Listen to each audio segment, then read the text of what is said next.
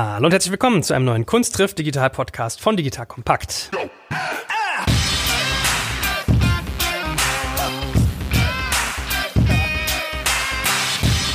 Mein Name ist Jörg Schmarek und wie immer an meiner Seite meine bessere Hälfte wollte ich schon sagen. Da wird meine Frau Das ist aber gut, ja, das finde ich echt gut. Moin, moin, grüß dich. Lieber Sebastian, schön, dass du da bist. Herzlich willkommen. Yeah. So, und heute geht's mal in eine, ja, wie soll man das denn nennen? Es ist in so ein, so ein, so ein Hybridwesen, was wir heute hier haben. Nämlich einerseits Musik, andererseits Schauspiel und TV ganz viel. Sagt man eigentlich Jan Josef oder sagt man Jan nur zu dir? Wenn man streng wird und irgendwas Ernstes hat, dann sagt man Jan Josef. so, Deine Mutter so. hat aber gesagt, Jan Josef, Ja, lass dann das. wusste ich, dass es was Amtliches.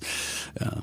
Ja, ihr beiden Hälften. Ich sitze hier genau zwischen euch. Man kann es gerade nicht sehen, aber ich habe euch beide wie, wie so eine Waage sehe ich euch. Was ja. denkst du, in welche Seite die Waage ausschlägt, wenn du das mal betrachtest? Ist das hier Stereo eigentlich? Also würde man hören, dass der, dass der Sebastian auf der rechten Seite sitzt von mir aus? ja, das ist rein politisch. Okay. Ja, Sebastian hat ehrlich gesagt immer JJ geschrieben in seinen SMS. Ruft man dich auch so, deine Kumpels in der Kneipe oder so, sagen die JJ zu dir? Oder ist Es das hat in, in Hamburg angefangen und zwar gab es einen Fußballer, JJ Okocha. Genau, weiß ich, ja. Und das Ehepaar Kalbfleisch hießen die tatsächlich und haben die Hamburger Kantine des Thalia Theaters geleitet. Also das war ihr Ding. Und die haben mit JJ angefangen. Ja. Und das hat sich dann komischerweise rumge, habe ich immer mitgeschleppt und äh, Ich sag Jan, glaube ich. Ich sag nicht JJ. sagst- Ich habe doch nur, weil das, weil er faul war, zu faul zu tippen. Genau. ja, ja. Ich weiß doch, warum die Waage zu deiner Seite schlägt, weil du nicht mal beim Tippen die Bewegung hier Siehst in du, Hand genau, vornimmst. echt mehr Sport in den Fingern. Aber es gab schon viele, äh, man kann mit meinem Nachnamen nicht so viel anfangen, aber mit dem Vornamen. Also einer kam auch und hat gesagt, das doppelte Jottchen. Hey, hey. Ja, ne? Auch nicht schlecht. So, so. Ja. Also Fußballverein wärst du nicht tauglich gewesen, habe ich gelernt. Da muss man was haben, was möglichst nur eine Silbe hat, dass man über den Platz schreien kann. Wie man, JJ Okocha. aber wo, wo du sagst hier, äh, wie, heißt, wie hießen die, die an in der Kantine gearbeitet haben? Hackfleisch? Kalbfleisch. Kalbfleisch. Hackfleisch wäre auch nicht schlecht gewesen, aber Kalbfleisch. Ich habe in Wilmersdorf mal gesehen, da gibt es einen Proktologen, der heißt Dr. Loch. Das fand ich auch ganz charmant, ja, um mal hier unseren Horizont ein bisschen zu bereichern. Gut, Ja, aber das ist eine Herrenrunde. Lass uns diese Ja. Witze weitermachen. Ja, aber nimm uns so mit in deine Welt. Also, weißt du, wenn ich hier mein Briefing angucke, was mir mein kompetentes Team geschrieben hat, dann steht da deutscher Schauspieler, Musiker, Regisseur und Produzent. Als was siehst du dich denn eigentlich? Was bist du denn hauptberuflich? Das weiß ich nicht, keine Ahnung. Also das muss man ja auch nicht mehr angeben. Ja, wir Deutschen sind immer so ein bisschen festgefahren, habe ich auch. Haben wir mit der äh, Susan Sideropoulos im Gespräch gelernt, ne? Also lustig ist, mit Susan haben wir aufgenommen, der wird aber später veröffentlicht als der, den wir jetzt machen. So viel mal als kleinen äh, Appetizer für die Zuhörer.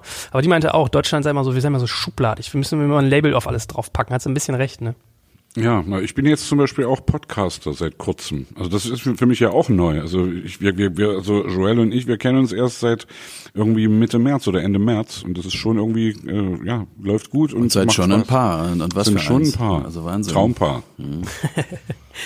Ja, gut, wie fangen wir mit dir an? Dann nimm uns mal mit auf deine Reise. Also ich lernte ja, du stammst aus einer Theaterfamilie. Ja, also ich hatte auch viel Theater zu Hause, aber nicht im schauspielerischen Sinne, sondern irgendwie eher so. Das normale Alltagsdrama. Ja. Ja. Ist einem da so ein bisschen in die, in die Wiege gelegt, dass man quasi auf die Bühnen dieser Welt strebt? Ja, ich, ich weiß nicht genau, wie das mit Talenten ist und ich, ich denke, jeder Mensch ist irgendwie ausgestattet mit, mit Talenten. Viele kommen einfach aufgrund der Art, wie wir leben und groß werden, gar nicht dazu, das zu erkennen oder, oder sich da groß mit zu beschäftigen. Und bei mir ist es halt so gewesen, mein Talent hin, Talent her, das war halt meine Welt, in der ich groß geworden bin. Das war es, was ich kannte. Das war mein Kindergarten, das Theater meiner Eltern, das, was wir heute Backstage-Bereich nennen würden, das war mein Kinderzimmer. Und die wussten nicht, wohin mit mir. Also wenn der Kindergarten vorbei war, der, der lag direkt in Dresden, bin ich ja groß geworden, direkt neben dem Theater, wo meine Eltern gearbeitet haben. Dazwischen war ein Sportplatz, ein Fußballplatz. Und da war eine, eine Lücke im Zaun. Es gab viele Lücken in der DDR, in vielen Zäunen, die, die konnten nicht repariert werden. Also da war auch eine. Meine Kindergarten-Tante hat mich sozusagen nicht vorne zum Eingang gebracht, sondern zu der Zaunlücke. Und dann bin ich über diesen kleinen Sportplatz gegangen und dann war wieder eine Zaunlücke und dann war ich auf dem Gelände des Theaters und dort haben meine Eltern gearbeitet, die mussten auch abends arbeiten. Und dann habe ich da einfach so viel Zeit zugebracht und habe so wie man anderen Kindern sagt, guck mal, da ist ein Stock, spiel doch mal äh, irgendwas, haben die halt gesagt, du, da hinten ist die Maske, da geh doch mal rein. Und die haben bestimmt so einen, Bart, den du dir ankleben kannst oder eine, eine, die haben so Perückenköpfe gehabt, so aus Holz. Und dann habe ich da stundenlang Nägel reingeschlagen oder habe so geguckt, wie die den Bart knüpfen. Und die haben mich geschminkt und haben mir Sachen an, ins Gesicht geklebt. Und oder es gab den Malsaal, das, das war ein großer, muss man sich vorstellen, wie, ein, wie, ein, wie eine Turnhalle. Und da waren auf dem Boden große Leinenvorhänge gespannt. Und da malte jemand zum Beispiel die Toskana drauf. Und das wurde nachher, wie es im Theater so ist, hinten hingehängt als, Backdrop. als Kulisse, als Ja. Backdrop. Und davor spielte dann irgendein Stück, was eben äh, in der Toskana spielte oder so. Und diese Dinger, da wo das gemalt wurde zum Beispiel, da haben sie mir dann Pinsel gegeben und ich konnte da malen. Oder die Requisite, das ist was ganz Tolles. Requisite ist halt alles, was man am Theater oder auch im Film in der Hand, in der Tasche hat, was man so mit sich führt. Eine Knarre oder sonst was. Und das musste eben anders als Spielzeug, was, was, was man als Kind normalerweise hatte, das war immer aus Plastik und man sah mal sofort eine Pistole, rot kann nicht sein. Und dort musste ja alles mal echt aussehen. Indianerstücke zum Beispiel, also das, das fand ich ja ganz großartig. Du hast dann so einen Federschmuck gehabt, der eben täuschend echt aussah. Ne? Und eben nicht wie aus dem Spielzeugladen.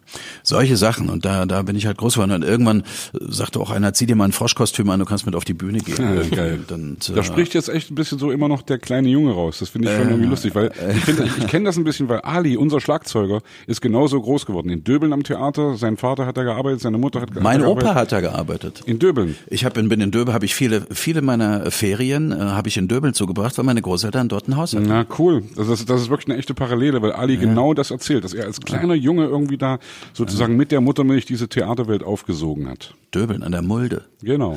Ja, und das ist so, du, du, du bewertest das ja nicht. Ne? Du, du, du bist ja, du, du sagst ja nicht, oh, das ist jetzt hier ein, ein besonders tolles Theater oder ein besonders mieses oder so. In diesen Kategorien denkst du ja nicht wie ein Kritiker oder so, sondern du, das ist halt für dich die Normalität. Und, und irgendwann gab es eben in der DDR einen Moment, da würde ich sagen, da war ich so 14, 15, wo ich dann, das war diese Zeit, wo auch gerne die NVA mal in die Schule kam und einen unter Druck setzte, ob man nicht drei Jahre oder vielleicht sogar Berufsunteroffizier werden wollte. Und das habe ich damals auch voll abgekriegt. Es ging auch darum, wer darf Abitur machen, wer darf keins machen. Ich würde sagen, ich war bestimmt kein sehr fleißiger, aber, aber ein, eigentlich ziemlich guter Schüler. So. Also ich hatte gute Zensuren, hatte halt Schwein, dass mir das leicht fiel, äh, mir das zu merken, worum es da ging. Und dann äh, durfte ich aber trotzdem keins machen. Äh, das war ja so von oben nach unten durchgetaktet. Also die, die Zahl derjenigen, die studieren durften, war in der DDR vorbestimmt. Und entsprechend äh, wurden die Abiturienten auch äh, limitiert und und dann gab's immer erst die Arbeiter- und Bauernkinder so und und und und das war ich halt nicht und dann hatte man mir gesagt, das wird nichts und dann kam so ein Offizier, so ein Werbeoffizier in die in die Schule und äh, sagte eben äh, im Einzelgespräch dann Jugendfreund, sag mal, willst du nicht mal später studieren irgendwas hier? Und dann habe ich gesagt, ja, aber kann ich nicht, weil ich kein, äh, kein Abitur machen kann. Sagt er, na hör mal, willst du mich verarschen? Ist doch kein Problem. Kommst du zu uns zur Fahne? Schön drei Jahre oder am besten gleich Berufsunteroffizier. Und dann regeln wir das schon mit dem Abitur. Kannst mir glauben, du wärst nicht der erste Idiot, den wir zum Akademiker machen. und solche, solche Gespräche. Und das war halt so, äh, nee, danke, daran bin ich nicht interessiert. Und dann wurde der auf einmal auch so eisig und sagte, ne, dass du hier mal keinen Fehler gemacht hast, Jugendfreund. Ah, Und man kriegte so vor die Nase gehangen als junger Erwachsener, jetzt äh, auf welcher Seite stehst du und was soll hier aus dir werden? Wir können den Daumen hoch oder den Daumen runter machen. Ne? Und das war so ein Gefühl, an das kann ich mich noch gut erinnern in der Zeit Pubertät, kurz danach, so 15, 16. Und dann dachte ich, was mache ich eigentlich tatsächlich? Was, was mache ich hier in dem Land? Wo kann ich einigermaßen glücklich werden, Ja. ohne mich so zu verbiegen? Und, und dann ist mir aufgefallen, dass die einzige Welt in meiner ganzen Kindheit und Jugend, in der ich wirklich jede Spinnerei und mit jedem Quatsch willkommen war, war das Theater. Und überall anderswo bin ich eher angeeckt. Ja, der Spinner wieder oder jetzt reiß dich mal zusammen und äh, kannst du dich nicht mal normal benehmen und solche Sachen. Und die einzige Welt, wo, wo ich, wo ich so das Gefühl hatte, so wie ich bin, bin ich gut, war tatsächlich das Theater. Und so hat's mich dann irgendwie automatisch dahin gezogen. Und dann habe ich gedacht, okay, hier, hier könnte ich mir vorstellen, zu arbeiten. Und dann, dann so kam es dann. Hm. Ich habe ja so eine ganz banale Frage, die ihr mir sogar beide beantworten könnt. Wie merkt man sich all diese Texte? Also vor allem, wenn man erst sagt, ich bin jetzt Theaterschauspieler, dann, ich meine, gut, irgendwann hat man es wahrscheinlich drin, weil man das Ding dann jeden Abend spielt oder so und das über drei, vier Wochen. Aber da würde ich manchmal einen Knoten im Kopf kriegen. Wie wie gelingt dir das? Hast du da so Techniken oder fällt einem das so ein bisschen in die Wiege? Ist das Talent? Wie macht man das? Das ist eine ganz normale Übungsfrage. Ich glaube auch, es ist Training. Ja? Also äh, bei mir ist es ja noch ein bisschen was anderes, weil ich mir wirklich hauptsächlich meinen eigenen Scheiß merken muss, also die Sachen, die ich selbst geschrieben habe sozusagen. Und das ist ja dann wirklich, fällt mir leicht. Äh, Aber natürlich auch Sachen, von denen ich wirklich Fan bin. Also wenn ich irgendwie, egal ob es jetzt alte Lindenberg-Texte sind oder auch ob es teilweise englische Texte sind, ich kann es natürlich, was ich als Kind gelernt habe, kann ich alles irgendwie auswendig. Und ich kann heute auch noch die Gedichte auswendig, die wir in der Schule gelernt haben. Was weiß ich, Osterspaziergang, irgendwie Erlkönig, Zauberlehrling, das, das. Äh, Von vorne bis hinten? Also Osterspaziergang auf jeden Fall. Osterspaziergang habe ich jetzt gerade äh, zu, zu Ostern 2020. Ja, so ein Facebook-Video hast du doch gemacht, oder? Das habe ich auf Facebook gemacht, weil das fand ich sehr lustig, weil ich bin ja viel Fahrrad gefahren oder fahre zurzeit gerade viel Fahrrad und wenn du in Leipzig durch die Stadt gefahren bist, war da eben kein Mensch auf der Straße, ja, und habe ich mich da wirklich auf mhm. den Augustusplatz gestellt und habe da äh, den Osterspaziergang äh, rezitiert sozusagen. Und das kann ich wirklich noch und das ist immer noch irgendwie im Kopf. Zauberlehrling glaube ich auch. Aber ich meine, manchmal ist ja komisch, wie so ein Gehirn funktioniert. Also ich habe mal festgestellt, ich habe glaube ich bestimmt so 70 so eine Playlist mit 70 Herbert Grönemeyer Songs oder so. Und ich würde behaupten, ich kenne 60 oder sowas, kenne ich die Texte auswendig. Mhm. Aber irgendwie auch nur, wenn ich sie höre. Wenn du mir jetzt die Melodie spielen würdest oder ich müsste es trocken singen, gelingt mir das zum Beispiel nicht. Deswegen habe ich da immer großen Respekt vor, wenn man da so völlig textsicher ist. Ich glaube wirklich, dass es am Ende auch eine Trainingsfrage ist. Du machst es eben und dein Gehirn kann das irgendwie. Das Einfachste an der Schauspielerei ist das Textlernen. Also, Ehrlich? ja, das ist sozusagen, also wenn du das hast, hast du, geht's erst los überhaupt. Mhm. Mhm. Was ist denn eigentlich die Fähigkeit, die man braucht als Schauspieler? Ich frage mich immer, wenn jetzt, wenn wir uns jetzt beide nebeneinander stellen und ein Profi guckt uns an, was sind so fünf Items, wo er sagt, okay, hier sehe ich sofort, das kann der JJ und der Joel kann also überhaupt nicht. Der liegt da, also was ist das? Ist das irgendwie Timing? Ist das Intonation? Ist das Körpersprache, Gesichtsausdrücke? Was, was sind so die, die magischen Elemente der Schauspielerei? Gesichtsausdruck, wir hatten mal eine Nachbarin, die hat gesagt, ey Mensch, Schauspieler, also äh, könnte ich nicht. Einen ganzen Tag so Fratzen schneiden. Tut, und hat sie gesagt, tut Ihnen dann abends nicht das Gesicht weh? Hat sie ganz ernsthaft gefragt, dass man so Schmerzen im Gesicht hat von den vielen, von den vielen Grimassen, die man macht. Äh, nee, also äh, ich glaube, alle guten Schauspieler haben eins gemeinsam, die haben ein großartiges Vorstellungsvermögen. Und darum geht's eigentlich, sich vorzustellen, die Situation, in der man gerade handelt, ist wirklich da. Und die Person Oder, bist wirklich du. Ja. Das ist, glaube ich, dieses. Das ist, eine, Vorst das ist eine, eine Vorstellungskraft. Und wir sitzen jetzt hier so mit Plexiglasscheiben dazwischen und so weiter, da, damit wir uns nicht anspucken und anatmen. Und trotzdem äh, würde man, jetzt stell dir vor, das wäre eine Kamera, kein Mikrofon oder so, also so ein Ding, was dich da anguckt. Und äh, du musst dir einfach trotz all dem vorstellen können, dass du in einem Kellerloch irgendwo sitzt und nicht raus kannst und seit drei Wochen hier eingesperrt bist oder was auch immer oder gerade dein Hamster gestorben ist oder oder sonst was. Und die alle Schauspieler oder das, was so, was man sehen kann, Leute, die sich das so gut vorstellen können, dass sie dann, egal wo und egal in welchem Umfeld, so handeln und sprechen und fühlen können, äh, als wäre es so. Das sind die haben schon mal eine große Hürde genommen. Und der Rest ist dann, was du sagst, Timing oder so, das sind dann Erfahrungsdinge, das sind auch Sachen, die man lernen kann. Aber es gibt auch Sachen, die man nicht lernen kann. Und musst du dich auf sowas vorbereiten? Also, dass du sagst, du, du setzt dich erstmal eine Woche mit so einer Rolle, einer Person auseinander? Oder könnte ich dir jetzt zum Beispiel zuwerfen, so, okay, du bist jetzt in folgender Situation, das ist passiert, spiel mal so? Ja, das, das wäre jetzt eine sehr technische Übung. Das, das könnte man vielleicht so aus sportlichen Gründen mal machen, aber darum geht's eigentlich beim, beim, beim Schauspiel nicht. Da geht's nicht darum, dass man sagt, jetzt sei mal traurig. Äh, oh, noch jemand was? Ja, sei mal lustig. Das wäre nicht die Aufgabe, sondern die Aufgabe ist eigentlich zu verstehen, dass wir eine Geschichte erzählen, in der du eine bestimmte Figur darstellst. Die Geschichte hat einen Anfang, die hat eine Mitte und die hat ein Ende. Und äh, in dieser Welt oder in diesem Rahmen entsteht eine ganze Welt. Ja. Und in der musst du dich auskennen. Und darin besteht deine Vorbereitung. Also wenn du jetzt zum Beispiel, du, sag mal, du, du willst Hamlet spielen, dann kannst du nicht einfach sagen, ey, sag mal sein oder nicht sein. Und dann sagst du sein oder nicht sein. Oder äh, jetzt sagst du mal ein bisschen lustig, hey, sein oder nicht sein. So, das, das, so geht das nicht. Ne? Sondern du musst verstehen, wo kommt der her? Was ist, was ist ihm passiert? Ja. Und äh, wie versucht er damit umzugehen und, und was, was stürmt auf ihn ein?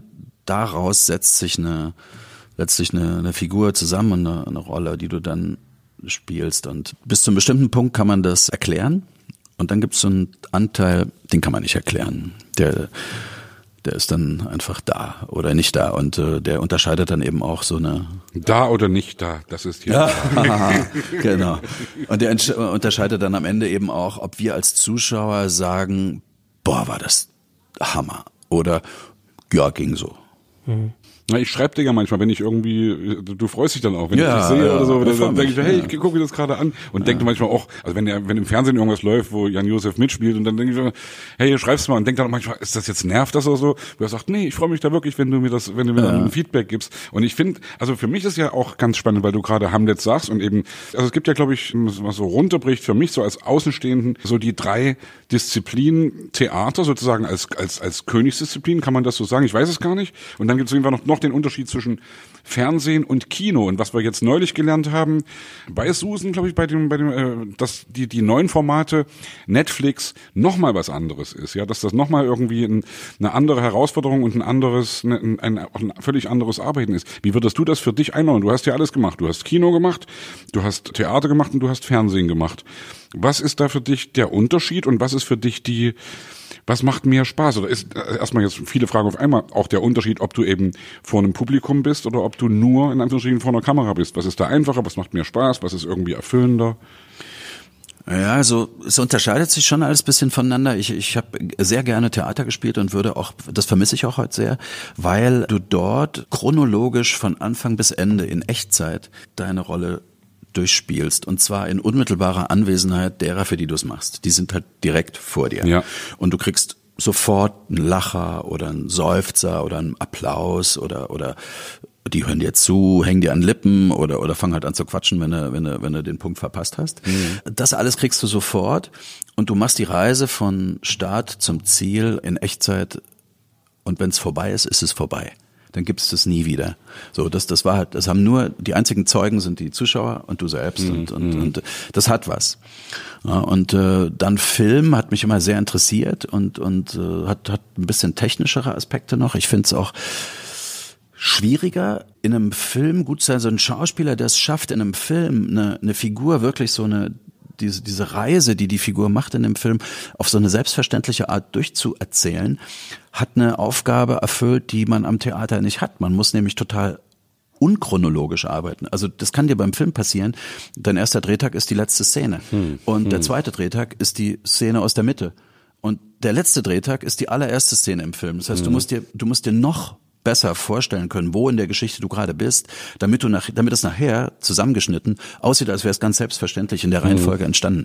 Diesen, diesen Transfer musst du am Theater nicht machen. Äh, Trotzdem hast du beim Film natürlich andere Möglichkeiten. Im Theater sitzt du in der zwölften Reihe und, und, und wenn er da vorne nuschelt, verstehst du nichts oder du siehst auch nicht diese kleinen Regungen im Gesicht, die, die siehst du natürlich in der, in der Kamera und, und deswegen ist die, die Art zu spielen anders als am Theater. Aber nach vielen Jahren Drehen war ich sehr froh, dass die Musik wieder in mein Leben zurückgekommen ist. Und ich muss sagen, ich, ich liebe eigentlich die, die Arbeit im Studio. Ja, das ist okay. Ich finde es toll, Songs zu schreiben und die dann auch aufzunehmen und sowas. Aber das ist, ich freue mich dann eigentlich immer schon aufs Live-Spielen. Und da, da bin ich wieder wie im Theater auf einer. Bühne und da sitzen wieder die Leute da und ich krieg wieder alles sofort, das Feedback sofort und die Atmosphäre.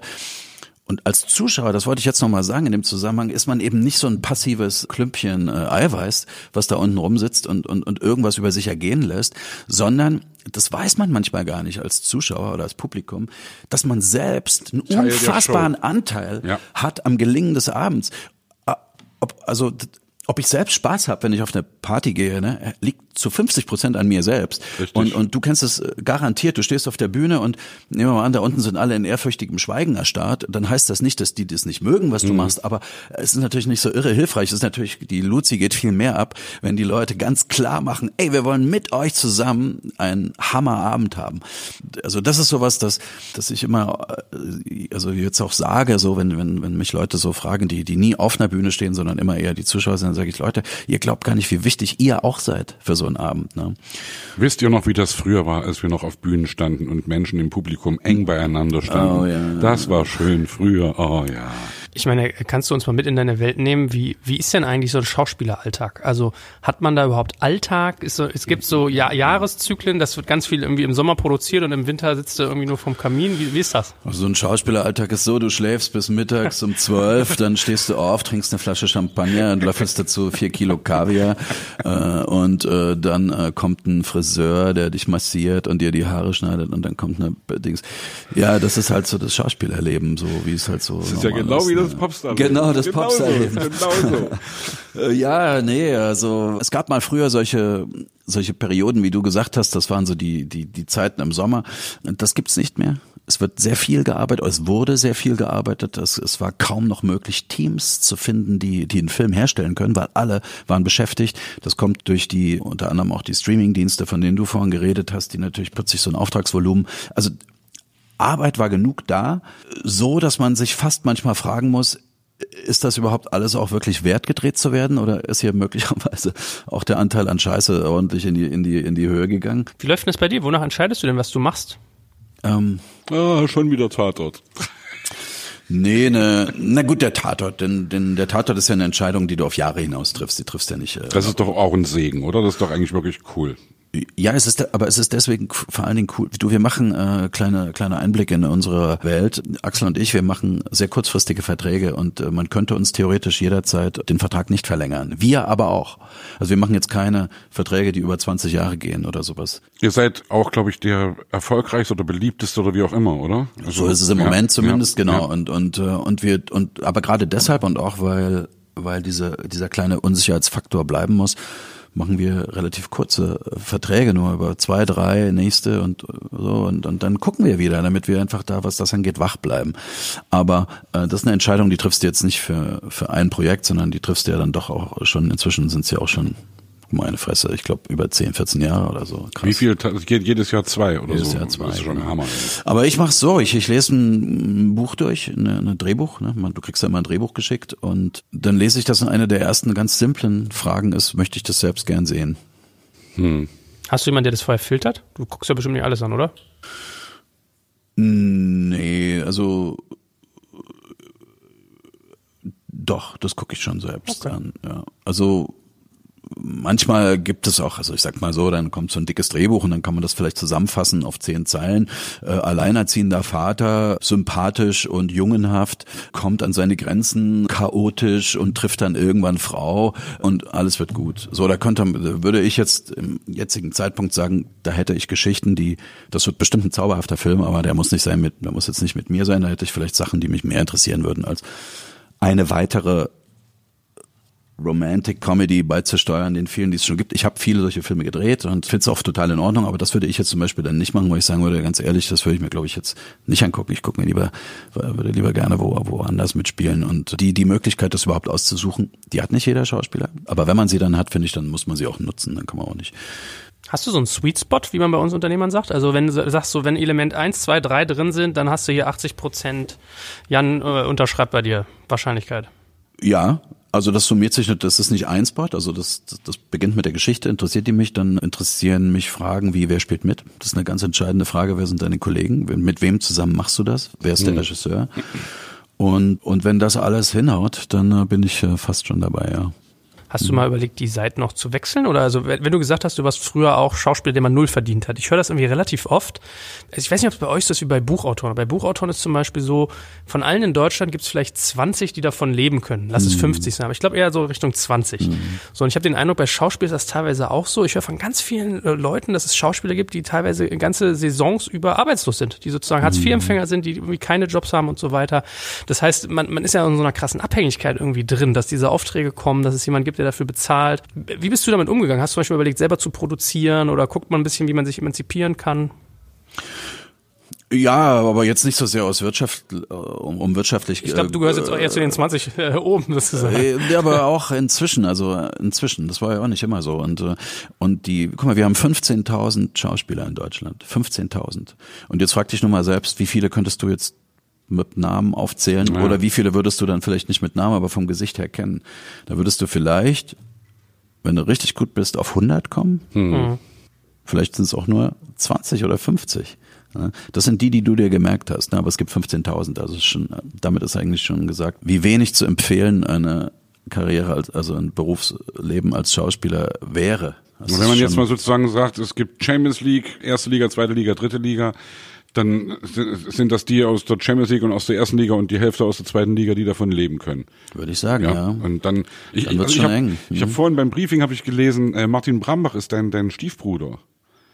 Stiefbruder ist, glaube ich, wenn man nicht verwandt ist wirklich, aber so angeheiratet oder in die. Also mein, also um es genau zu sagen, Martin ist äh, der der Sohn einer Frau, mit der mein Vater dann zusammengekommen ist. ist er Okay. dein Halbstiefbruder, ein Okay, Halbbruder. okay. Na, Halbbruder wäre wäre, äh, wir haben ein gemeinsames Elternteil, das haben wir aber nicht. Dein Vater nicht? Hast du nicht gerade gesagt, dein Ist mit ihr zusammengekommen, aber sie hatte das Kind schon Ach, sie- von, ah, Okay, einem, okay. von einem komplett. Nein, weil das ist zum Beispiel einer, den ich vor, den, boah, wann habe ich den entdeckt? Ich glaube, ich habe den entdeckt bei dem Film, ach, mit dieser Paartherapie, wie hieß das gleich? Mit, mit die- dieser, dieser, weißt du, was ich meine? Mit den verschiedenen, äh, äh, Wellness für Paare Ja, hieß ja, der, glaube ich. Paare, Und da, den fand ich so großartig und stalke den jetzt richtig und gucke mir irgendwie Filme mit dem an und finde den echt richtig gut. Also sag dem echt mal bitte unbekannterweise echt liebe, liebe Grüße, weil das, das ist für mich echt so ein Typ, wo ich denke, ja, also ich, ich, ich weiß gar nicht, wie ich das drauf komme, wegen erste, zweite, dritte Liga, also wo, wo man den jetzt auch einordnet. Es ist vielleicht auch am Ende geht's, glaube ich, immer um das, wer ist dir künstlerisch nah oder wen, wen magst du sozusagen als, also es gibt ja bestimmt auch ganz erfolgreiche Schauspieler, die ich gar nicht, wo, die, mit denen ich, mit denen ich nichts anfangen kann. Also ich persönlich, ich bin, also Geht mein, mir auch so. Geschmack, ja. Das ist ja das Verrückte, ist ja die, du, du hast zwei, du hast eigentlich zwei Kategorien. Du hast die Kategorie, äh,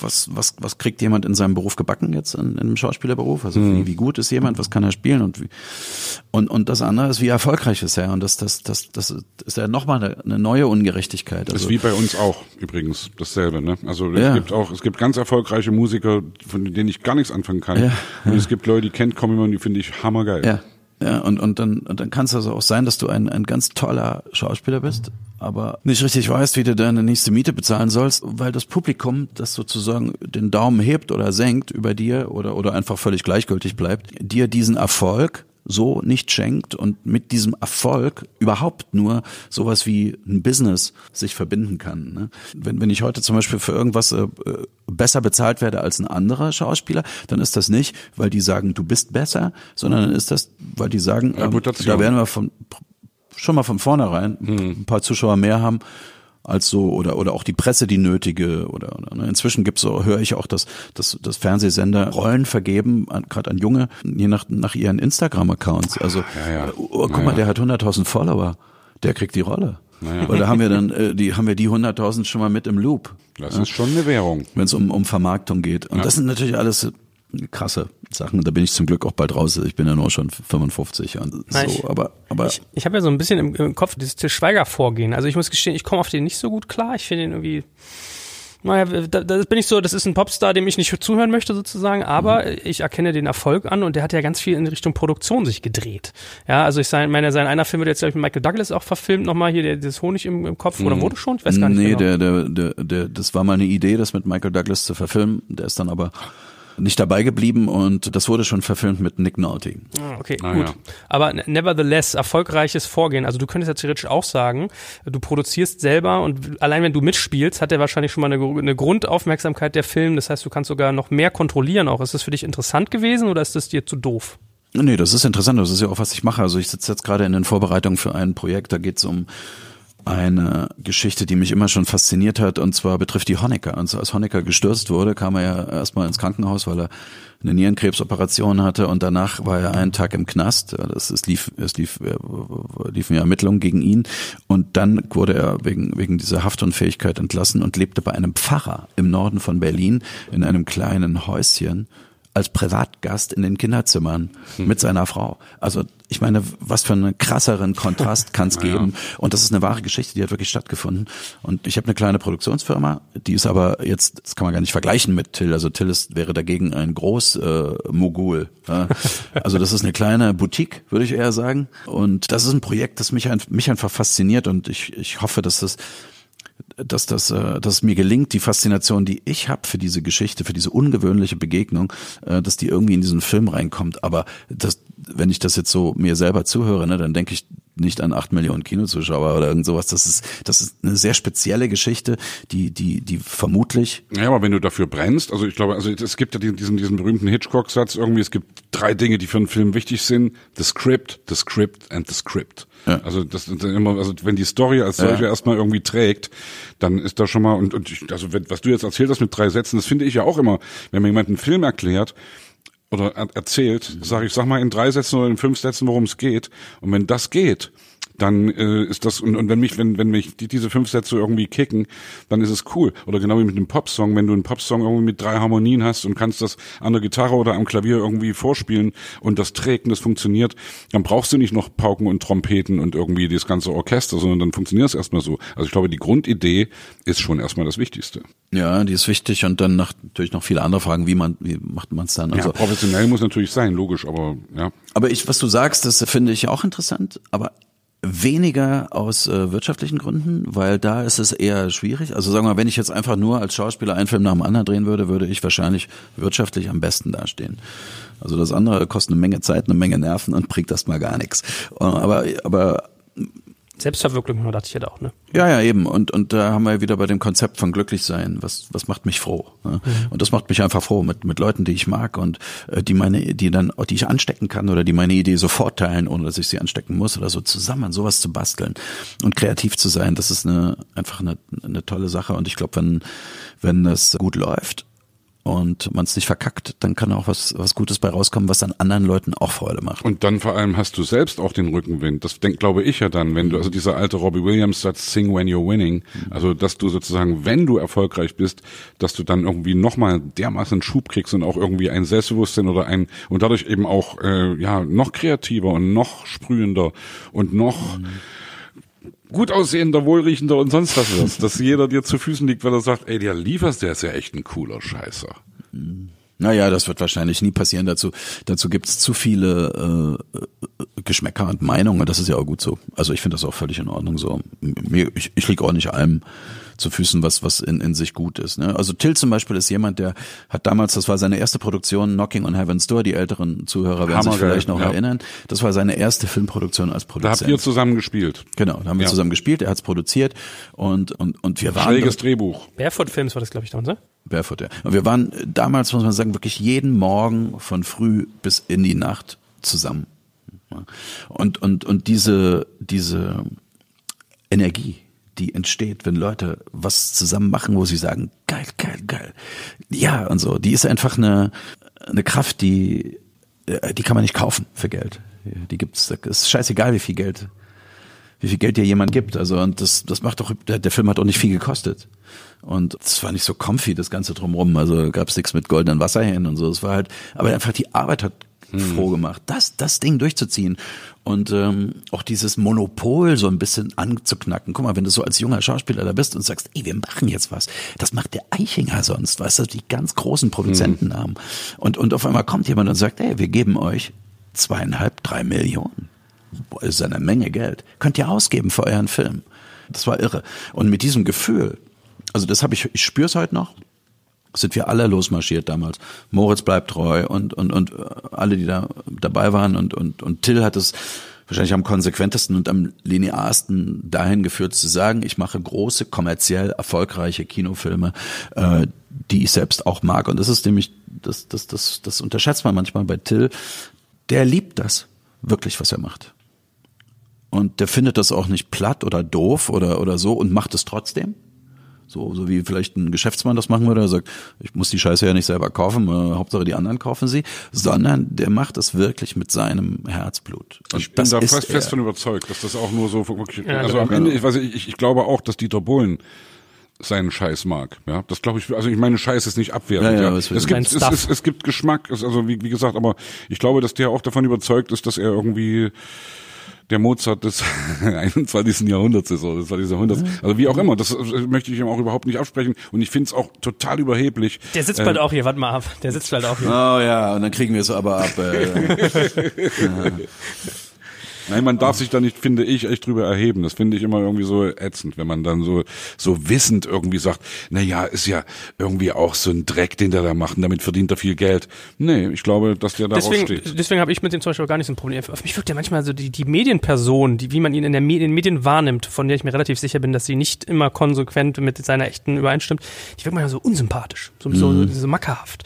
Und mhm. er ist so ein bisschen für mich wie Clint Eastwood, der spielt eigentlich immer sich selber. Also gefühlt wirkt jede Rolle auf mich ähnlich. So. Hm. Tue ich mir da Unrecht? Du hast ja wahrscheinlich mit dem dann, äh, du atmest den ja quasi. Clint Eastwood? Nee, äh, Till Schweiger, wenn du sagst, ihr habt da zwei Jahre lang im Zelt zusammen und äh, was heißt zwei Jahre denn? Nein, nein, damals bei der Drehzeit und ich, ich würde schon Till zu meinem Freundeskreis zählen. Das heißt aber nicht, dass wir, wir sind nicht, äh, wir, wir quatschen jetzt nicht jeden Tag am Telefon zusammen oder so, so überhaupt nicht. Aber, aber ich, ich, ich kenne ihn ganz gut, würde ich sagen. Er kennt mich auch ganz gut und es, es gibt auch Gespräche, die, die mehr sind als Smalltalk zwischen uns und äh, es ist auch jemand, den ich immer in bestimmten Situationen tatsächlich auch um Rat fragen würde. Das heißt ja nicht, dass ich das alles einfach dann auch so machen würde, also so, so nicht, aber es ist eine, eine, er hat nämlich einen Blick, der mir fehlt tatsächlich. Also ich, ich wir, wir, wir haben es ja vorhin schon gesagt, wir können nicht immer alle alles, aber wir, wir können schon bestimmte Sachen gut. Ja, aber manchmal ist es einfach schön, den Blick zu kriegen von jemandem, der so einen Aspekt in eine Sache reinbringt, die man selber nie hatte. Das, mhm. Ich habe mich zum Beispiel immer schon, immer schon als Kind schon lieber mit Mädchen oder später auch mit Frauen unterhalten. Nicht nur wegen, wegen sexueller oder erotischer Interessen, sondern weil ich dachte immer, krass, Weißt du, wenn Typen zusammenhängen, ne? nach dem dritten Bier sind wir uns immer alle einig und ja. sagen, ey, genau, du hast total ja. recht, yeah, und so, weißt du. Aber diesen, das, das ist ja nicht abendfüllend. Ne? Aber über eine Sache zu reden und dann von einer Frau zum Beispiel zu hören, was sie dazu zu sagen hat, ist für mich bis heute manchmal wie eine Märchenstunde, wo ich denke, das gibt's auch gar nicht, dass jemand das hier drin sieht. Ja, ja. Ne? Das, das würde ich nicht sehen. Und bei Till ist es zum Beispiel, um das jetzt mal genau zu sagen, ähnlich. Also der hat einfach eine, eine andere Perspektive auf Stories und, und auch wie man sie erzählt und so in Filmen. Und das finde ich immer äh, manchmal verblüffend interessant und anders als, als meine eigene wäre. Und das kann ich respektieren und sogar mögen. Ja. Also ich sehe einen Grund mehr, dass wir den auch mal einladen, weil man muss sich immer mit Leuten, ich habe mal gesagt, so, äh, ich glaube Arschengel sagt man dazu. Wenn man, wenn man Leute, wenn die sich, wenn man sich irgendwie an den reibt in irgendeiner Form, die regen einen auf oder man ist irgendwie so emotional oder sowas, dann haben die, halten die irgendwas für dich parat, was du über dich selber lernen solltest. Ja, also ich lade für dich, da lade ich Dieter Bohlen ein und du ladest für mich Till Ja, guter Punkt, okay. Guter Punkt. Ja, guter Punkt. Ja, glaube ich schon. Ist was dran, glaube ich.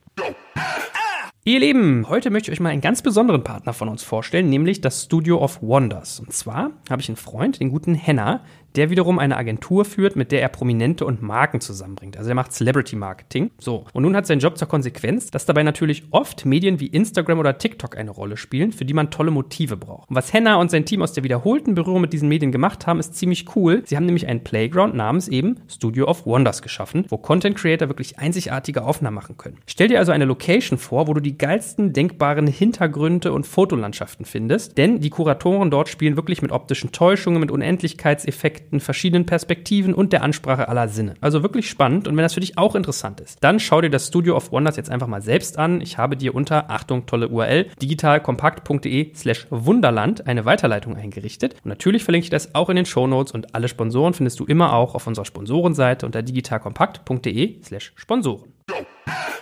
Aber wo du eben gesagt hast, dass mittlerweile Produktionsfirmen schon die Instagram-affinen äh, jugendlichen Schauspieler einladen. Ich habe mal jetzt mal hier von meinem schlauen Team nachschauen lassen. 144.000 Abonnenten auf Instagram, 248.000 auf Twitter, fast 300.000 auf Facebook. Also du bist da auch unterwegs und auch substanziell.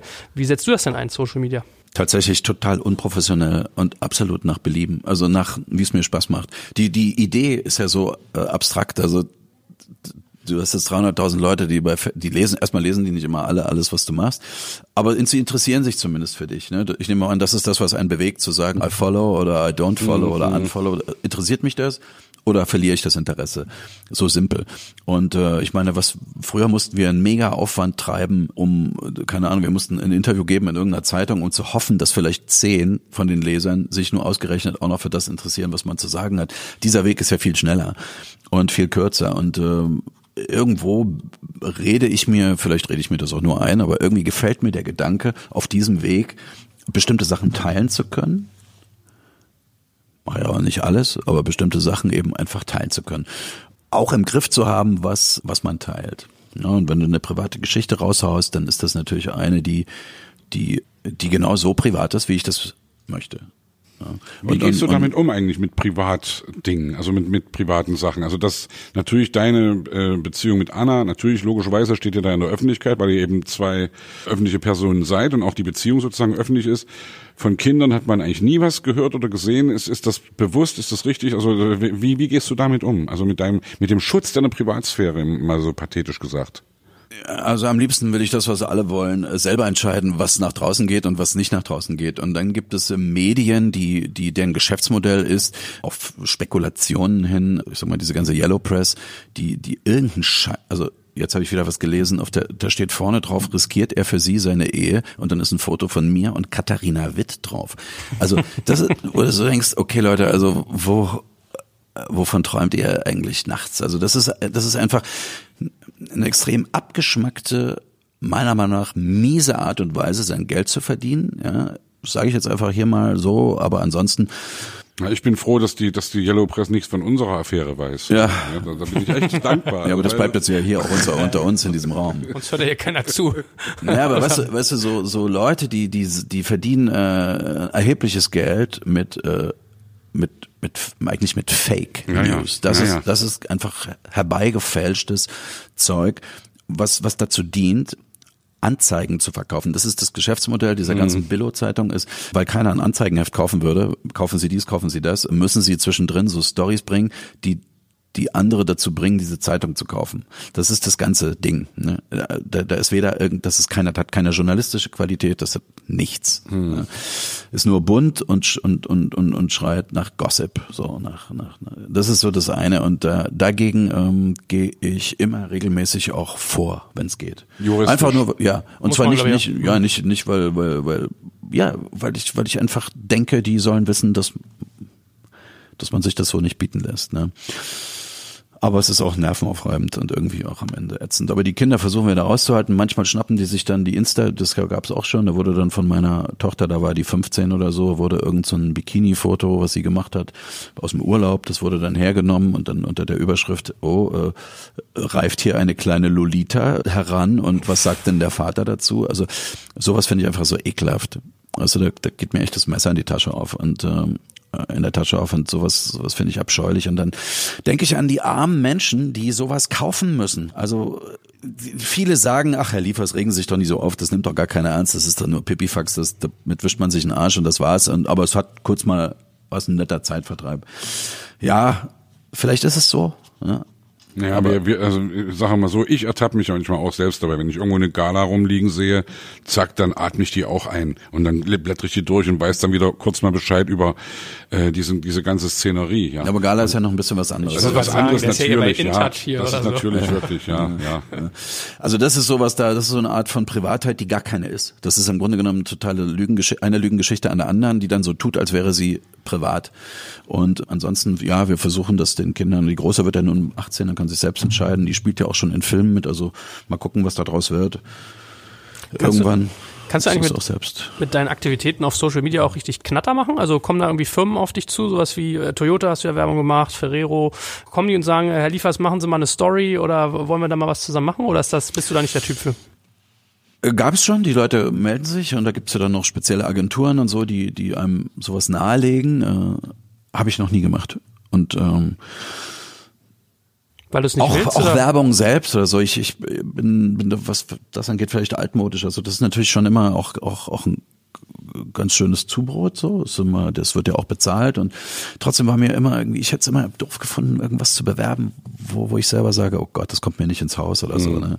So irgendwie muss das schon immer stimmen. Ich dachte, mit Schokolade kann man eigentlich nie was falsch machen und das ist doch eine feine Sache. Und dann und und die Hybridtechnologie von Toyota damals fand ich äh, innovativ. Das war da ging es um Energieersparnis und vielleicht eine modernere Art von Verbrennungsmotor irgendwie oder den Motor dann mal zu ersetzen durch irgendwas Schlaueres. Die haben ja auch, das fand ich auch toll, die, das Wasserstoffauto gebaut, das erste richtige, stammt auch von Toyota.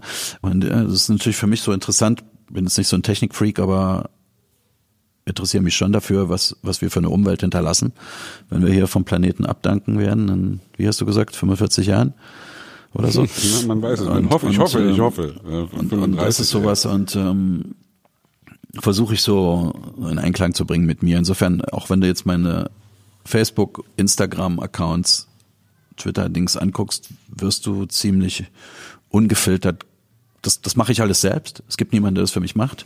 Engagest du denn mit deiner Community, wie man so neudeutsch sagt? Also gehst du mit denen in Dialog, schreibst du Kommentare, diskutierst du mit denen oder ist das für dich so ein Absetzerkanal? Das, das geht deswegen nicht, weil's, äh, weil äh, äh, ich mache es manchmal tatsächlich, habe ich auch schon gemacht, auch schon lange, äh, ging ewig hin und her. Am Aber Ende, nur wenn du betrunken bist. Also äh, nee, besser nicht, lieber nicht. Also das, das, das ist so, das funktioniert also bei mir gar nicht. total gefährlich, ja. ja ganz ja. gefährlich. Nee, aber aber ähm, mache ich manchmal. Meistens geht's aus Zeitgründen. Das kannst du kannst du einfach nicht machen, kannst du einfach nicht mit sagen wir, du hast ja schon ein Problem, wenn es nur, du machst irgendein Live auf Instagram, erzählst irgendwas und dann will sich jemand dazuschalten und dann sagst du, okay, meine Güte, hier hören gerade 600 Leute zu, die kann ich jetzt nicht alle dazuschalten, das geht mhm. gar nicht. Mhm. Und äh, so, aber in kleinem Umfang, wenn es geht, mache ich das auch. Also ich, ich betrachte auch Leute, die, die, ich sag mal, ich sag jetzt mal das Wort Fan, Fans, nicht als, äh, also ich habe da keine Phobie oder so oh Gott, oh Gott, wer sind diese Leute oder sowas. Ja. Ich, ich, ich finde es das toll, dass die meinem Kram zugucken und äh, ja. Manchmal begegnet man hier auf der Straße, auch vorhin hier in dem Café neben uns, äh, so eine Frau, ach Mensch und so, das dann macht man halt einen kleinen Plausch und Komm, das ist doch angenehm. Ich finde, ich finde es ja, auch immer so ätzend, ja. wenn sich Leute drüber aufregen, dass sie so prominent sind und angesprochen werden. Am Ende, ja, hey, komm, ist doch echt. Die ich Leute kann mir nur vorstellen, dass es auch unangenehme Momente dabei gibt, oder? Habt ihr das nicht auch? Also ich, ich habe zum Beispiel gehabt, ich bin ja wirklich Billow bekannt. Ich bin ja so ein Wirtschaftsfuzzi. Das heißt, mich kennen eigentlich nur so Startup-Unternehmer. Mhm. Dann treffe ich Leute auf der Straße, die mir sagen, sie sehen mich mit meinem Sohn in die Kita gehen und wo, wo die Kita ist. Oder ich hatte mal jemanden gehabt, der hat mir bei Facebook zum Geburtstag meines Sohnes gratuliert, den ich überhaupt nicht richtig kannte. Mhm. Wo du denkst du, woher Das weiß, ist spooky dann. Das finde ich dann so. auch nicht schön. Also wie gesagt, sobald es um, um, um private, familiäre Dinge geht, finde ich auch, bin ich da ganz allergisch.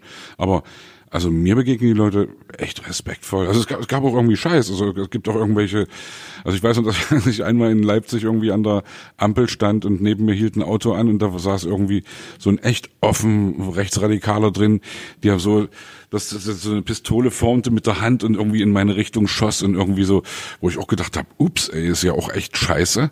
Aber hey, also das, also das ist so selten, dass sowas passiert. Also eigentlich ist immer extrem respektvoll und freundlich und schön. Unangenehm wird's eigentlich immer nur, wenn zu viel Alkohol im Spiel war.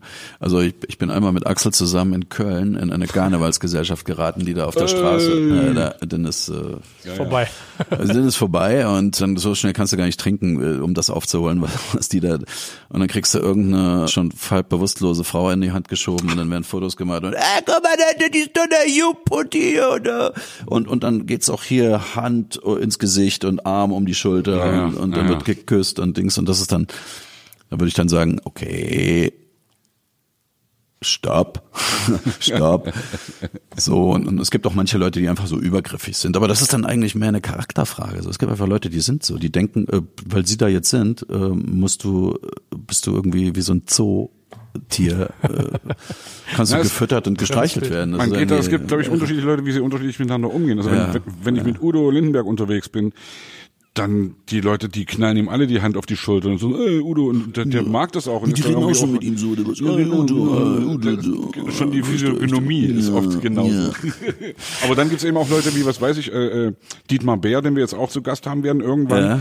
Ich war mit ihm mal bei beim BVB, beim Spiel, irgendwie auf seinem äh, Stammplatz sozusagen im Stadion.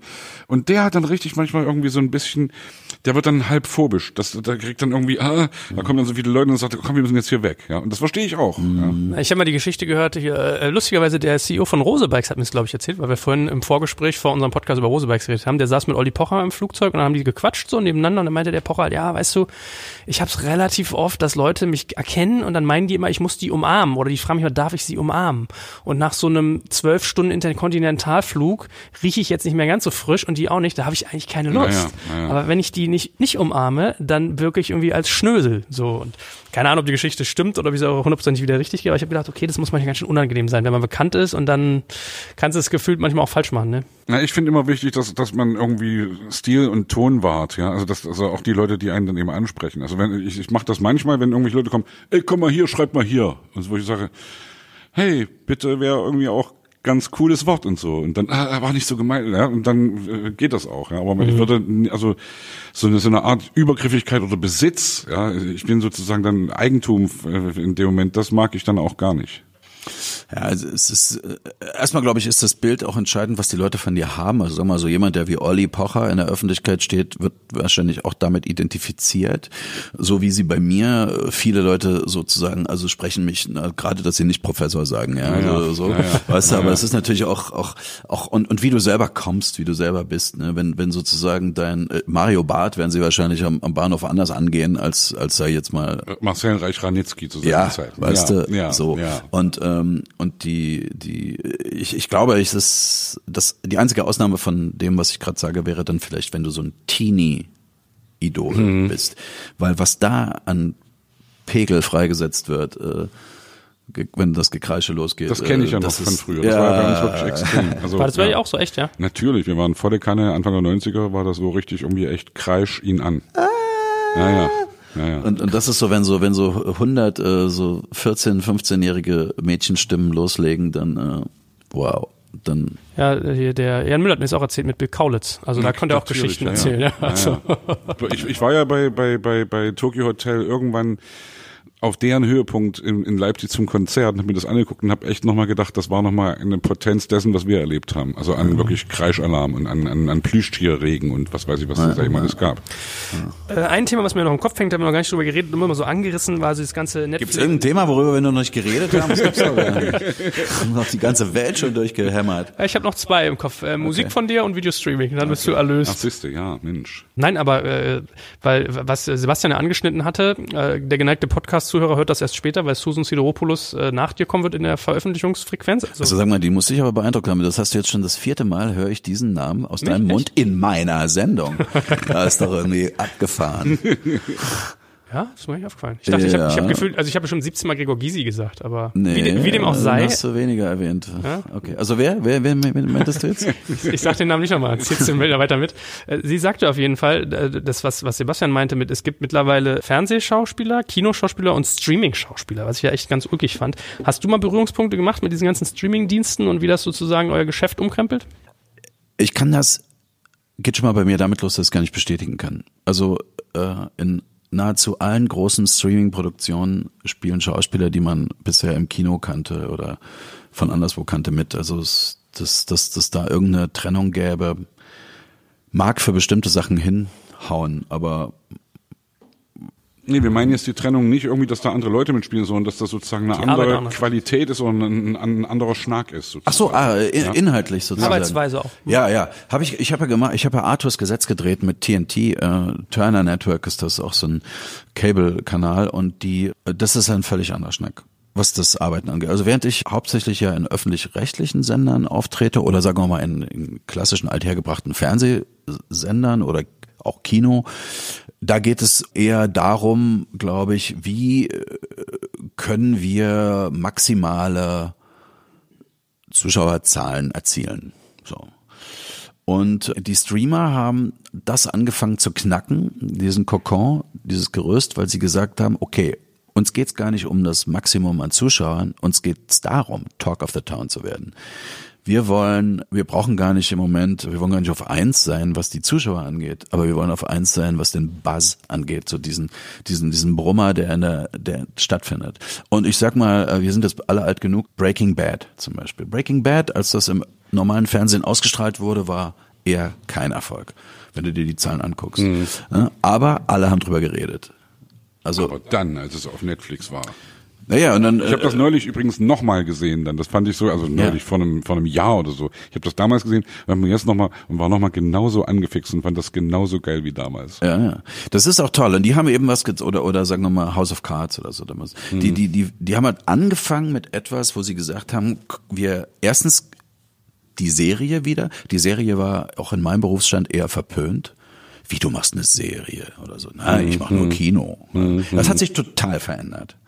Also dieses Format auf so einem kleinen Bildschirm wie im Fernseher oder am Laptop oder von mir aus dann auch dem größeren Flatscreen, wenn man das dann überträgt. Das ist ja eine diese Dreiviertelstunde oder 40 Minuten oder 50 Minuten pro Film und dann kommt eine neue Story Mit Cliffhanger. mit Cliffhanger und über acht oder zwölf Beit, äh, Episoden gestreckt. Ne? Ist eine super Erzählweise. Mhm. Es, ist, es ist relativ kompliziert, 90 Minuten spannend voll zu machen. Also von 20.15 Uhr bis 21.45 Uhr. Äh, das ist nicht einfach 90 Minuten. Aber 45 oder 50 äh, da kann ihr mehr. Plus, du hast einen viel längeren Atem, was die Figuren angeht. Du kannst das nennt, das nennt man in der Fachsprache horizontales Erzählen. Du kannst sozusagen auf dem horizontalen Zeitstrahl lange Bögen erzählen. Und das war, machte diese Filme auf einmal viel interessanter. Auf einmal hat man diese Identifikation mit den Leuten ist viel leichter gefallen, weil man hat die zum Beispiel fünf Minuten dabei beobachtet, wie sie sich die Schuhe zumachen oder wie sie auf dem Klo sitzen oder duschen oder wie sie sich im Klo einschließen, weil sie ihre Frau gerade nicht ertragen können, die da vor der Tür sitzen. So, das wurde, das wurde, dafür wurde, konnte man sich Zeit nehmen, weil man eben nicht in einer bestimmten Zeit fertig fertig sein musste, sondern sagt, hey, wir haben acht Folgen, wir haben zwölf Folgen. Easy peasy. Und trotzdem in jeder Folge neue Wendungen drin zu haben und so. Das ist eine Art von Erzählen, die man eben in so einem klassischen 90 Minuten oder, oder Kinofilm so, so nicht hat. Das ist der eine Unterschied. Und der andere ist eben, dass der Konsenswunsch nicht so groß war. Also wenn wir heute einen Tatort drehen, da gibt es ganz knallharte Dinge, an die man sich da halten muss in Minute so und so muss die Leiche da sein. Und es geht ganz langsam, dass sich das ein bisschen auflöst. Also der Münster-Tatort ist eigentlich schon der Ausreißer schlechthin, weil es auf der komischen Seite ist. Hm. Ja, ich meine, der Wirtschaftsfuzzi hat jetzt wieder gesagt, ist natürlich auch viel geiler, wenn du was gefunden hast, was funktioniert. Schauspieler miteinander, ein Thema, ein Sujet, kannst du es natürlich viel länger ausschlachten über so eine Serie. Ne? Ja, ja, und die und natürlich dann auch, wo wo investiere ich, ne? Und wo stecke ich mein Geld rein? Wobei das, ich jetzt, trotzdem muss man sagen, dass Netflix beispielsweise kein wirtschaftlich profitables Unternehmen ist. Ja, ich wollte es gerade ansprechen. Ich meine, ich kenne mich mit sowas schon ganz gut aus und das kann von der Logik eigentlich nicht funktionieren. Ich meine, mit wem ich mich so unterhalte, die sagen ja alle, da wird irgendwann Werbung kommen, ganz klarer Fall.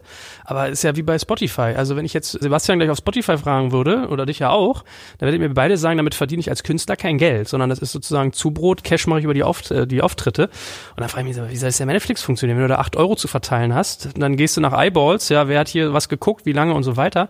Das kann ja, also für mich geht die Rechnung nicht auf. Und was ist dann da das Geschäftsmodell dabei? Also wie funktioniert das? Also mein Verdacht ist, dass du sagst, ich muss jetzt erstmal auf Masse gehen. Also jetzt ist sozusagen Krieg um Reichweite, Abonnenten generieren, dass du das, äh, das Disney Plus oder Amazon Prime sozusagen hinter dir liegen.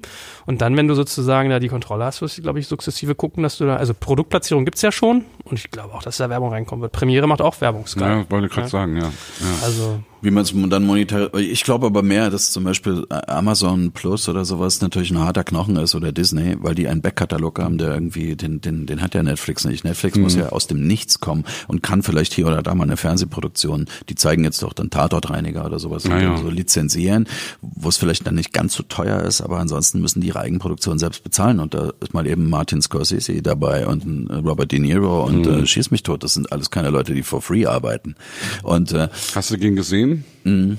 Wie fandst du ihn? Ich fand's geil. Ich, ich fand's, fand's auch geil. Ich fand's auch geil, wirklich. Geil. Alte Mafia-Scheiße geil. Äh, und, und, und dieses ähm, Modell ist äh, teuer und wenn du jetzt Amazon bist, hast du immer noch deinen Handel ja, im, im Portfolio, die, diese, diesen Einzelhandel mhm. oder das wird dieses Produkt verschicken da, also ihr eigentliches Kerngeschäft. Das heißt, du hast, kannst dir schon mal auch eine Durststrecke leisten und Disney hat einfach diesen Wahnsinns-Backkatalog äh, an Filmen also ich würde mal sagen, wenn wenn ich mir jetzt so vorstelle, ich finde das super. Ich habe tolle Sachen auf Netflix gesehen. Ich habe inzwischen gibt's auch viel, relativ viel Stuss, aber es gibt auch es gibt wirklich ganz ganz tolle Sachen mhm. und die mhm. haben die Welt verändert, wirklich verändert.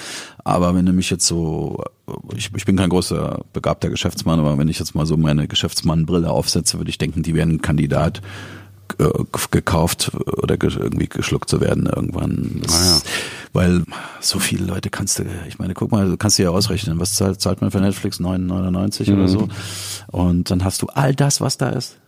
All das, was da ist. Und, und das ist ja wie bei Spotify auch. Das große Problem bei Spotify ist, dass du für einen Apple und ein Ei die ganze Musik der Welt bekommst, ja. aber gar nicht hörst. Mhm. Ja. Und, und, und äh, ich sag jetzt mal so, äh, nehmen wir mal an, die Prinzen haben jetzt ein, keine Ahnung, die werden im, im Monat so und so oft gestreamt ja, von den Leuten, die diesen gleichen Beitrag zahlen. Und das, was da reinkommt, wird aber unter allen aufgeteilt. Das ist ein Verteilungssystem auch bei Spotify, was keinen Sinn macht, meiner Meinung mhm. nach, weil nehmen wir mal an, ich wäre jetzt ein Jazzmusiker ja, und ich würde im, im Monat zehnmal gestreamt werden. Dann müsste ich zehnmal 9,99 kriegen, im Grunde genommen. Ja. Ja, aber, aber warum kriegt irgendein Rapper mein mein, warum kriege ich ganz wenig und, und, und der größte Teil sozusagen von dem, was ich quasi durch meine zehn Hörer da reingebracht habe, wird verteilt unter anderen, äh, die gar nicht gemeint waren mit dem Klick. Also da, da muss man noch, bestimmt wird man noch sehr viel drüber nachdenken können und, und auch über die Frage, was kommt dann wirklich auch bei den Leuten an, die die Mucke machen das ist ja wirklich ohnehin schon ein Job, womit du eigentlich, es sei denn, du bist jetzt einer von den wenigen, die richtige große Hits haben, wie Sie, äh, Sebastian Krumbiegel. Äh, aber aber also, ja. die anderen, die, die Junge, der Junge mit der Gitarre, der da irgendwie so auch passabel Musik macht, ne, der wird natürlich immer, der, der, der, der weiß ähnlich wie diese vielen Schauspieler, von denen wir vorher geredet haben, auch nicht, wie er jetzt die Miete bezahlen soll. Da ist sehr viel Idealismus im Spiel und irgendwie muss man ich weiß nicht, ob ich es richtig erinnere, aber ich habe mal einen Podcast mit Dieter Bohlen gehört, wo der hier über einen Song von Capital Bra redet. Ich glaube, den hat er geschrieben. Vielleicht bringe ich es auch durcheinander. Long Story Short, der war Streaming-Hit Nummer eins in Deutschland und der hat, glaube ich, 500 Euro dann verdient als, naja. als Autor. Das ist naja. ja nichts. Ja. Naja. So. Ja, da, das muss, da, da muss ich, das muss, das wird sich auch ändern. Ich glaube, da werden neue Verträge gemacht werden und das wird nicht, nicht hinhauen. Das macht ja auch keinen Sinn. Also, wenn ich, wenn mich, wenn mich, sagen wir mal, vier Musikgenres interessieren, ne, dann, dann muss ich die Möglichkeit haben, die hören zu können und, und nicht für alles andere mitzubezahlen. Als Kunde würde ich das so sehen. Und umgekehrt auch als Künstler, der dort, ne, da sagt man natürlich, okay, aber wenn es jetzt Leute gibt, die nur wegen mir hier sind, also dann will ich den Anteil auch haben von denen. Das ist ja so wie im Konzert. Wer eine Karte kauft, davon kriege ich ein bisschen was ab von der Karte. Ja. Und das haut halt im Moment überhaupt noch nicht hin und, und das wird sich bestimmt irgendwann ändern müssen. Ich habe ja jetzt zu Corona-Zeiten über Spotify entdeckt, dass man viele Hörbücher hören kann. Und ja, ja. das ist auch geil, wirklich. Das ja. macht mir auch Laune. Und ich war ja am Anfang so ein, also so aus Prinzip sozusagen ein Gegner, ja, und habe gesagt, nein. Und irgendwie, früher haben wir noch, ganz, ganz, am Anfang haben wir Schallplatten verkauft, da haben wir irgendwie so und so viel Prozent vom HAP, vom Händlerabgabepreis bekommen. Dann haben wir CDs verkauft, dann haben wir irgendwann von Downloads, da haben wir auch irgendwie Prozente bekommen. Und jetzt gibt's eben Streams und daran verdienst du wirklich nicht nichts. Also das ist wirklich irgendwie, du brauchst irgendwie, weiß ich, ich kenne die Zahlen wirklich nicht, aber ich weiß nur, dass wirklich von, das, also da kommt einfach nichts beim, am Ende beim Künstler an und habe das deswegen irgendwie so ein bisschen immer abgelehnt. Und mittlerweile finde ich das echt so geil. Es ist einfach wirklich so, naja, komm, ey, die, die, die ganze Musikwelt liegt dir zu Füßen und du kannst vor allem auch Sachen entdecken. Hast natürlich auch riesen Müllberge, wo du drin rumwühlen musst, aber wenn du weißt, wonach du suchst, dann ist das schon echt geil.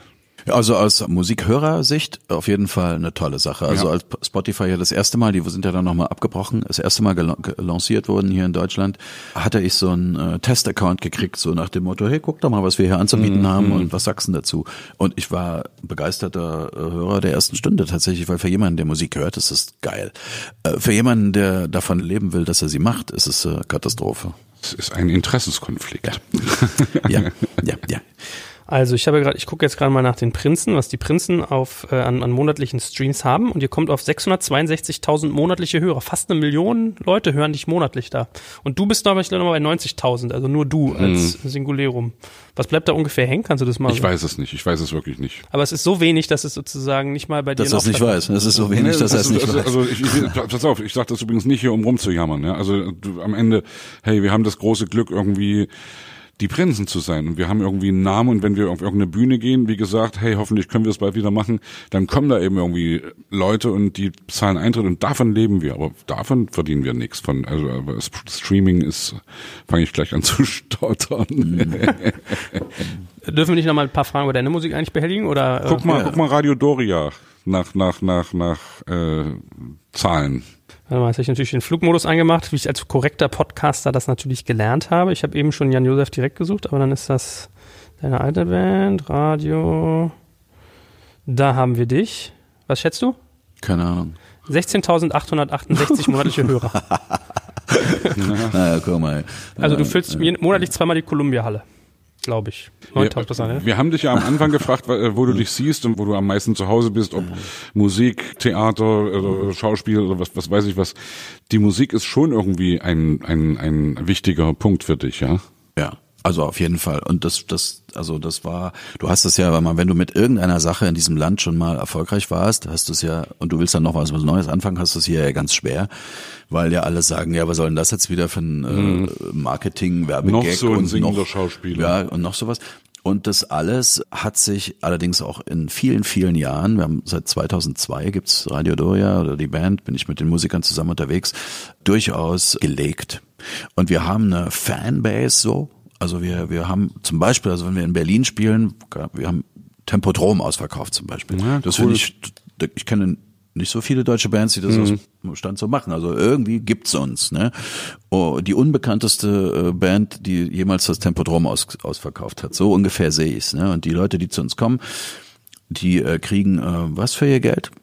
Mhm. Einen schönen Abend und äh, auch schöne Lieder, wie ich finde. Und äh, das machen wir. Und das ist ein Teil, wirklich ein Teil von dem, wovon ich immer geträumt habe, vielleicht mein ältester Traum. War nämlich nicht Schauspielerei, sondern war wirklich Musik zu machen. Ich wollte immer Gitarrist sein in einer Band. Das war mein Traum. Und äh, heute bin ich bin ich's nicht. Äh, das hat nicht geklappt, aber ich stehe mit einer Band auf der Bühne und ich liebe jede Sekunde davon.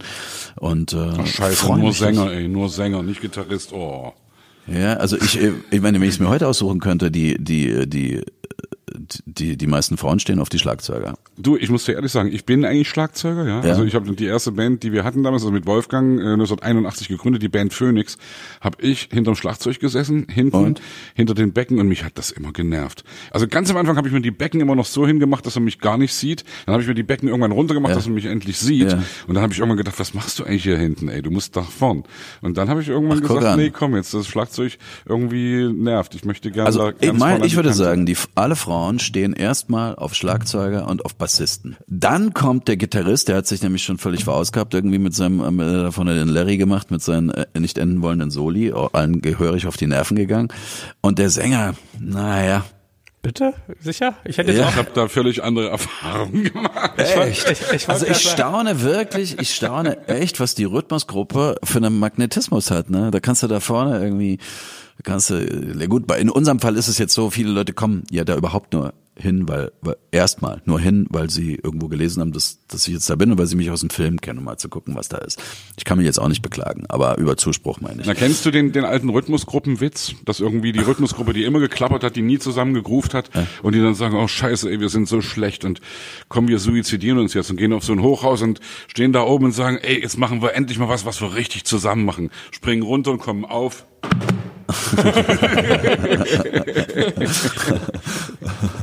Äh, ich kenne den Witz, wo der Bassist den Schlagzeuger fragt, sag mal, was ist denn eigentlich eine Synkope? Und der Schlagzeuger sagt, deine Eins. Ja, ich wollte gerade sagen, bei dir klang jetzt gerade eher so, als wenn man, äh, als wenn der Attraktivitätsfaktor steigt. Also wenn du Bassist, äh, wenn du äh, Schlagzeuger bist, hast du die Becken vor dir und wenn du vorne auf der Bühne stehst, hast du im Idealfall auf dir. So klang das jetzt gerade, als wenn man da. ja, komm, lass mal die Sexismen weg. Nein, ich meine einfach irgendwie äh, am Ende, natürlich war ich immer der Typ, der nach vorne wollte. Ich war immer der Typ, der irgendwie in die erste Reihe wollte. Ja, das ist auch eine gute Frage an dich. Ich habe von, äh, ich sage jetzt mal einen Namen von einem vorigen Podcast-Gast, Gregor Gysi, ja, ich sag den Namen, sage ich ziemlich öfter, der meinte zu uns äh, in der Verabschiedung vorhin, fand ich einen coolen Satz, werde ich mir merken fürs Leben, der meinte, junge Frau, sagt er zu meiner Mitarbeiterin, merken Sie sich eins, die Menschen in der ersten Reihe haben immer Eitelkeit, die Frage ist, beherrschen Sie die Eitelkeit oder beherrscht die Eitelkeit Sie? Ah ja. So, du bist ähm, auf mehreren Bühnen, Theater oder äh, Musik, ist das bei dir, ist das so? Geht dir das auch so, dass du sagst, Also dass, ich bin überhaupt nicht eitel. Also ich würde das Wort eitel nicht benutzen. Jedenfalls nicht für mich. Aber eitel sind für mich, also ich weiß nicht, äh, erklärt mich auf, wenn ich da äh, falsch liege. Eitle Menschen sind Menschen, die blenden wollen. Also die sich zum Beispiel äh, stundenlang vom Spiegel irgendwie hinzupfen und so, um etwas zu, zu scheinen, was sie nicht sind. So sehe ich Eitelkeit mehr auf so Schönheit oder so Bewunderung aus oder sowas. Ich bin aus eigentlich auf Liebe tatsächlich. Ich will in dem Moment das Gefühl haben, geliebt zu werden und zwar nicht wie wie eine wie, also jetzt nicht nicht in dem erotischen Sinne, sondern ich habe diese zwei Stunden geliebt, wo ich dir zugehört habe. Es gibt manchmal so Begegnungen mit Menschen, wo man sagt, ey, diese Stunde, die habe ich einfach gefeiert, geliebt. In dem Moment habe ich hey, habe ich gedacht, was für wie geil ist es dir zuzuhören. Also ich versuche unterhaltsam zu sein, ich versuche äh, irgendwie äh, meine Sätze zu Ende zu bringen und und und und vielleicht bin ich auch auf den einen oder anderen Lacher aus. Ich bin darauf aus, Leute anderthalb Stunden oder zwei Stunden so zu unterhalten, dass die rausgehen und sagen, hey, was für ein geiler Abend war das? Was war das für ein geiler Abend bitte? Und und äh, und das ist das ist das, was worauf ich aus bin. Ich, ich würde es eher, deswegen sage ich jetzt mal so vorsichtig, Liebe oder Zuneigung nennen. Nicht so sehr Eitelkeit. Also ich, ich mit dieser Huldigung kann ich nicht so viel anfangen. Ja, ich glaube schon, dass Eitelkeit, also ich habe das nie so gesehen, dass es wirklich so, was übrigens auch schon Bände sprechen, ich habe nie so gesehen, dass das so negativ konnotiert werden kann, sozusagen Eitelkeit, ja. Also ich glaube, dass jeder, der auf eine Bühne geht, in irgendeiner Weise schon, es gibt, gibt ja immer die Frage, was, was ist denn eigentlich authentisch? Ja, gibt's Authentizität wirklich oder ist nicht eigentlich alles, sobald wir irgendwie aus der Tür gehen, sobald wir irgendjemanden treffen, völlig egal, ob wir jetzt prominent oder bekannt oder nicht sind, sondern wir, wir haben eine Wirkung, wir sind uns dessen bewusst und wir gehen irgendwie, also wir gehen nicht gern aus der Tür irgendwie völlig nackt oder irgendwie äh, äh, sehen so richtig scheiße aus. Das wollen wir nicht, ja. Oder es ist uns eben vielleicht auch egal, dann ist es vielleicht auch okay, aber ich glaube schon, dass wir dass alles sozusagen, wie gesagt, wir waren vorhin bei Shakespeare, all the world's a stage. Die ganze, das ganze Leben ist eine Bühne und ich, das glaube ich ein bisschen, dass das, also dass jemand sagt, ich bin so authentisch, dann ist es auch schon wieder nicht authentisch, weil es irgendwie, weißt du, wenn wenn sich Kurt Cobain irgendwie, die haben sich, die, das war die haben es erfunden sozusagen weg vom Glam, sondern die haben eben einfach sich dann in ihren abgerissenen Klamotten hingestellt und das wurde sofort danach kopiert und war dann eben sofort wieder ein neues Geschäftsmodell oder Punkrock oder eben alles, alles was in irgendeiner Weise am Anfang mal authentisch war, wird dann irgendwann man könnte jetzt böse sagen, industrialisiert oder es wird eben, äh, äh es wird eben bewusst getan, ja. Und deswegen glaube ich, also eitel, eitel sind wir alle mehr oder weniger. Mhm. Und das meine ich, ich meine da nicht negativ, sondern ich meine einfach so, übrigens eine Story ganz kurz dazu, weil das wirklich wieder echt Bände spricht. Äh, es, ja, wir hatten jetzt einen Brief zu Hause. Ich habe ja unseren Ministerpräsidenten Michael Kretschmer kennengelernt. Äh, CDU-Mann, ja. den ich übrigens wirklich schätzen gelernt habe, mhm. weil er wirklich irgendwie für mich, ja, egal, auf jeden Fall kennengelernt und so weiter und so fort. Und das kam ein Brief an und ich hatte keine Brille auf und habe den Brief aufgemacht und so. Und da stand drin, äh, liebe Bürgerinnen und Bürger, lieber Sebastian, so handschriftlich so geschrieben, ja. Und das habe ich so geguckt und hab gedacht, boah, ist ja echt cool, dass der irgendwie so so persönliche Ansprache. Und dann setze ich meine Brille auf und dann stand da auf jeden Fall, liebe Bürgerinnen und Bürger, liebe Sachsen. Und dann habe ich nur echt gedacht, ey, das ist ja wirklich wegen Selbstbezogenheit und wegen irgendwie, was bist denn du eigentlich für ein eitler Fatzke? Ja, das ist dir wirklich ein Bild, das, der schreibt da so. Und da habe ich auch, am Ende spricht das wirklich Bände. Ja, also äh, bei sowas bin ich bestimmt auch zu erwischen. Also das, das will ich gar nicht in Abrede stellen. Aber es ist nicht der Grund, ähm, jetzt in erster Linie mich da so irgendwie so zu selber so zu sonnen in irgendeinem so Ruhmesding, sondern eher äh, dieses gemocht, tatsächlich die, diese Annahme in dem Moment, einfach so gemocht zu werden. Und das ist, du siehst ja nicht bis unbedingt in die letzte Reihe, aber so, na klar, es sind vielleicht auch die, die jetzt besonders auf deiner Seite sind, die sich dann nach vorne stellen. Ja, ja. Aber das kennst du bestimmt. Also das sind einfach so, äh, das ist einfach so angeguckt zu werden, äh, ist, ist einfach toll. Klar, klar. Und, und dann ist mir auch dann wirklich äh, die, alles, woran man noch so denkt, wie Kohle oder Erfolg oder so in dem Moment echt scheißegal. Also das, das, das, das liebe ich auch an daran. Ne? Und äh, deswegen bin ich auch froh, deswegen ist aus mir auch kein Unternehmer oder so geworden, weil äh, diese Denke würde mich auf die auf die auf die Dauer äh, nicht Lähmen. zufriedenstellen. Ja, ja, ich glaube auch, glaube ich so. auch. Äh, weißt du, ja, ich, ich, ich weiß, ich habe ja mit Sebastian jetzt, glaube ich, neun Podcasts oder acht oder sowas aufgenommen und ich jetzt jedes Mal hier und, und bin fassungslos, wie planlos so viele erfolgreiche Leute sind. Also mhm. wirklich planlos, wo mhm. du merkst, so stolpern von einer Sache in die nächste, drehen Sachen ab, auch überhaupt kein Konzept, wo, wo, wo unsere Riege halt sagt so, okay, mhm ich, ich bin total bei euch, dass man Passion haben muss. Also mhm. wenn du nicht für was total brennst, wird es immer ein Rohrkrepierer, glaube ich. Mhm. Und du musst auch irgendwie an deinem Publikum sein. Wenn du das nur für dich machst und irgendwie nicht so Marktfeedback einholst, mh.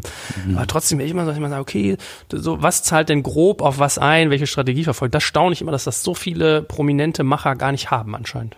Hm, aber das, das, also das liegt doch, glaube ich, bisschen daran, dass man einfach äh, dass es einfach zu viele irrationale Komponenten gibt in sag ich mal, Kunst. Künstlerleben. Ja, ja, ja. Also du, du, du kannst keine Marfo in dem Sinne machen. Also äh, du kannst nicht sagen, welche, welche, du kannst noch nicht mal Kriterien aufstellen, warum dir jemand sympathisch ist. Das ist ja auch das, die Ungerechtigkeit des Lebens. Du sitzt irgendwo und einer kommt zur Tür rein und alle machen, ey, und freuen sich und er setzt sich hin und sagt einen total belanglosen Satz und alle sind total, und dann kommt naja. der nächste durch die Tür und es wird noch nicht mal Hi gesagt oder so. Hey, ich wollte nicht hören, ach so, hi, hallo. Weißt du, so, warum ist uns jemand sympathisch und warum ist uns jemand nicht sympathisch? Manchmal begegne ich Leuten, die habe ich noch nie in meinem Leben gesehen und nach zehn Minuten habe ich das Gefühl, wir kennen uns schon 50 Jahre. Mhm. Und dann gibt es Menschen, die kenne ich 50 Jahre und ich habe das Gefühl, wir kennen uns wahrscheinlich gerade 10 Minuten oder so. Also man, warum ist das so? Und der Markt oder ein Produkt im Markt zu platzieren. Das folgt, das kann man halt richtig lernen und das, das folgt sozusagen Gesetzen. Den, den, das Endgeheimnis, glaube ich, von Erfolg hat auch, ist auch da immer noch so ein bisschen im, mysteriösen so, aber man kann äh, schon mit Pi mal Daumen äh, Plänen Planen. und Rechnungen äh, relativ weit kommen im, im, ja, in der Wirtschaft so, oder oder im Aktienmarkt oder wenn du dich da gut auskennst und man mhm. muss sich natürlich gut auskennen und und so und auch ein bisschen äh, auch ein bisschen ein Händchen dann haben, aber da das ist das geht halt bei uns nicht. Kannst keinen Businessplan machen, ich verlieb mich jetzt mal. Das glaube ich meinen wir gerade. Ja. Äh, naja, sagen wir es mal so rum, ich habe so die Ina Aogo im Kopf, mit der haben wir so zwei Debatten gehabt. Das eine ist, dass sie so meinte, okay, was ist denn deine Strategie, wenn du dich auf Instagram zeigst? Und so, ja, gar keine, ich zeige einfach mein Leben und ich will die Leute mit meinem Leben begeistern, ich will, die, ich will ein bisschen Glück spreaden. So, okay, alles klar. Und wir sind ja mal so, wir illustrieren ja mal unsere Gäste per Foto und dann hat sie mir ein Foto geschickt, was, ich sag mal so, in meinem Business-Kontext, es war sehr unbusinesslike, ja. Und dann habe ich mit ihr total lange darüber diskutiert. Man gesagt, guck mal hier. Das war sehr freizügig. Ja, sehr viel Busen, sehr viel irgendwie aber bist du sicher, dass das zur Veröffentlichung gedacht war? Vielleicht war das nur für dich. ja, da habe ich hinterher die BH-Fotos gekriegt, alles gut, da, da habe ich versorgt. Nein, aber ich habe mit ihr voll diskutiert und dann, dann ging es irgendwie so, ja, nee, wieso, ich bin halt so. Und dann meinte ich so, ja, aber das ist mir egal, nimm wie du es willst. Dann dachte ich so, ey, Mädel, das ist dein Kapital. Dein Foto, dein Aussehen ist dein Kapital, damit verdienst du dein Geld auf Instagram. Es ist dir egal, wie die Welt dich sieht. Bis ich dann aber irgendwann auch so sukzessive gerafft habe, nee, die ist halt, also sie hat mir etwas geschickt, was mit ihrer Geschichte kongruent ist, ja. Das heißt, ihr war es gar nicht egal, sondern hat nur gesagt, das ist genau in dem Rahmen, den ich bespiele, von daher kannst du es machen oder nicht. So. Mhm. Also sie hat uns schon beide überrascht, muss ich ehrlich sagen. Also, also wir haben da, glaube ich, bei den beiden, also auch bei der, bei der Kim Gloss und bei, bei Ina Aogo, also natürlich hat man irgendwie Vorurteile oder sowas ähnliches gegenüber dieser Art von Business oder eben Influencerin. Was denkst du darüber? Und ich habe echt gedacht, ey, die war so am Ende doch zwar manchmal wirklich äh, blauäugig oder, oder oder oder naiv oder so, aber trotzdem irgendwie äh, also authentisch. Ja, komisches Wort, aber eben irgendwie schon, hey, die wusste, was sie macht. Ich glaube, es ist auch manchmal so mit den Erfolgsgeheimnissen. Danach wird man ja oft gefragt, was ist das Geheimnis des Münster-Tatorts oder was ist, äh, können Sie was sagen darüber? Warum glauben Sie, sind Sie so erfolgreich und so? Und ich glaube, ich bin wirklich überzeugt davon, dass das in unseren Berufen besser, man kann es fragen, aber besser unbeantwortet bleibt, weil äh, ich hätte immer die Befürchtung, wenn ich wüsste, warum, würde ich es verlieren. Hm. Also das ist wie so eine, äh, nehmen wir mal an, du würdest jemanden begegnen, der, der einen vollkommen natürlichen, von mitgebrachten, aus sich heraus sprühenden Charme hat ja, und damit alle Menschen gewinnt. das ist unglaublich. So ein ja. freundlicher, guter, offener Mensch und so sympathisch. Und das würde der jetzt, das würdest du dem jetzt immer sagen. Und er würde sich zu Hause hinsetzen und sagen, warum sagen die Leute das über mich? Und, und würde jetzt so andere fragen. Was ist denn das und so? Ja, es ist die Art, wie du lächelst und so. Ne? Schon kannst du nicht mehr lächeln. Schon denkst du, wie, wie lächle ich eigentlich? Ja. Und setzt dich ja. vielleicht vor den Spiegel und sagst, mhm, oder aber keine Ahnung. Und, und, und das heißt, du würdest dieses Geheimnis ergründen und wenn du es ergründet hättest, würde es nicht mehr da sein. Mhm. Und ähm, du würdest es vielleicht einsetzen. Vielleicht wäre die Verführung da, dass jemand sagt, setz doch mal deinen äh, Liebreiz und deinen Charme mhm. ein. Und da fängt, und dann, dann, dann tust du es vielleicht. Ne? Und so bist du kann, irgendwann korrumpiert und und etwas, das eigentlich total schön war, ist, man kann auch Dinge zerreden. Richtig. So, in dem machen. Sinne. Und wenn du, wenn ich etwas als mein Business sehen würde, dann würde ich, glaube ich, schon über Strategien nachdenken. Ich denke auch in meinem Beruf darüber nach, was ich jetzt als nächstes tun will und tun sollte. So die Zeiten, wo ich einfach alles gespielt habe, was nicht bis drauf auf dem Baum war, äh, um um um es allen zu zeigen oder auch um es mir zu beweisen und so, die sind vorbei. Ja, also ich frage mich heute schon, wa warum ich was mache und warum soll ich das jetzt machen? Warum soll ich jetzt von zu Hause weg meine Familie alleine lassen und diesen Film drehen oder oder so, ne? Oder oder warum soll warum soll man jetzt auf eine Bühne gehen und ein Konzert spielen? Irgend ein bisschen mehr als nur ja, mache ich halt so, keine Ahnung, äh, muss es schon haben. Ne? Aber da würde ich jetzt mal Instagram nicht so dazu zählen. Also ich, ich verfolge eigentlich keine Absichten. Doch, manchmal. Zum Beispiel poste ich gnadenlos alles, was ich an sportlichen Aktivitäten zu bieten habe, oder sagen wir mal jede zehnte. Und das mache ich nicht, um, um, um, um zu zeigen, wie, wie, wie, dass alle sagen, was, guck mal hier, dieser alte Opi, was der hier noch drauf hat, sondern weil ich merke, dass der, der, der, die Leute sehen das und äh, das ist wie bei mir umgekehrt, haben Bock, ihr Fahrrad aus dem Dings ah, zu holen ja. und auch zu fahren. und ich bin ja nun keiner, der dafür, für, für Sport bekannt ist. Also mache ich daraus gerne, kein Geheimnis, dass ich es total wichtig finde, Sport zu machen zum Beispiel. Je nachdem wie viel, aber einfach sowas zu machen. Und, und ich merke zum Beispiel an dem Feedback der Leute, dass, das, dass, dass viele Leute darauf reagieren. Und durchaus auch so, also, das gibt's doch jetzt gar nicht. Jetzt sind sie schon zum dritten Mal 80 Kilometer mit dem Fahrrad gefahren, also jetzt hole ich meine Mühle auch raus. Und, mhm. und, und ich bin selbst so. Ich lasse mich selbst von sowas anstecken. Das ist zum Beispiel die Absicht dahinter. Mach ich gerne, finde ich geil. Und wenn dann einer sagt, ich habe auch mit meinem Kumpel bin ich jetzt losgefahren, es hat totalen Spaß gemacht, finde ich super. Weil das sind natürlich so Bereiche, in denen ich normalerweise überhaupt nicht vorkomme. Ich bin jetzt nicht Jan Ulrich oder irgend so ein, so ein äh, weltberühmter Typ, weißt du, so, was das angeht. Den man ist vielleicht auch besser. Ich glaube, mit den Hoden gibt es doch mal Probleme, wenn man so viel Fahrrad fährt wie die, oder? Mit was mit? Mit den Hoden gibt's doch mal Probleme. Nicht nur mit den Hoden, auch mit dem Arsch. Ei. Also ich habe das, ich habe gerade äh, gestern oder so irgendwo eine Werbung gesehen, dass man den, also weil ich zurzeit auch extrem viel Fahrrad fahre, ja, wirklich sehr ja. viel und wirklich merke, um jetzt mal wirklich ein bisschen aus dem Nähkästen zu plaudern, dass man schon irgendwie äh, Entzündungen oder auf jeden Fall irgendwie leichte Verletzungen davontragen kann. Und es gibt wohl irgendwelche Sattelbespannungen, äh, die man ja. da sich. Äh, muss man mal dem Kollegen Rose vorstellen. Hier, das musst du mal machen. Ne? Ja, Sebastian, ist ich lass mich da gern. Also zumal bei mir ja auch ein gewisses Gewicht äh, auf die auf, auf diesen Sattel dann drückt der natürlich auch äh, das Gesäß wegen deinem Rucksack natürlich, wegen natürlich. deinem Rucksack. Deine ja. Elfenfigur kann das nicht sein. Mhm. Wegen deines Rucksacks. ja. Kennt ihr die Leute, die immer sagen, das ist äh, Peter sein oder Peter ihm sein Auto? Das, das sind ja eher schlimme, mhm. deswegen. Mhm. Also nicht, wen ist das Moped am Hof? Ich.